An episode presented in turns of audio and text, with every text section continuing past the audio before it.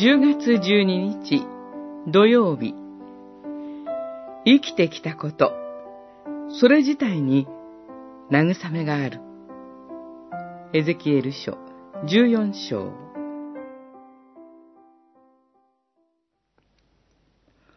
お前たちは彼らの歩みと行いを見るとき、私がエルサレムに下した災い、私がそこに望ませたすべてのことについて慰められる。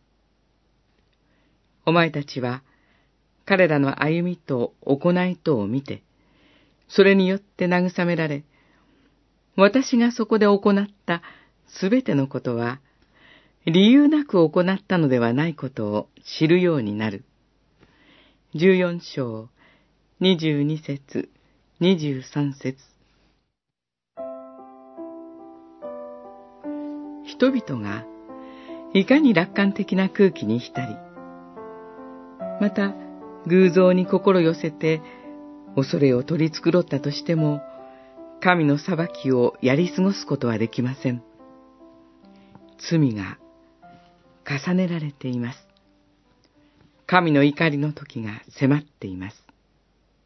それは、飢饉、荒廃、滅び、疫病として、それまでの生活が徹底的に破壊され、覆される時です。その時を見据える私たちは、神の裁きが持つ、その厳粛さに心を寄せます。妥協はありません。誰もが自分の罪を背負う。どのような義人も、隣人への裁きを肩代わりすることはできません。彼らは自分の息子、娘たちすら救うことはできない。愛する者の明日さえにない、守ることができないのです。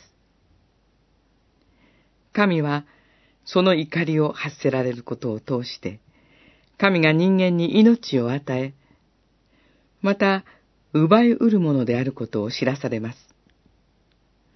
今日まで私たちが生きてきたことに、愛する者が生かされてきたことに、慰めを受けます。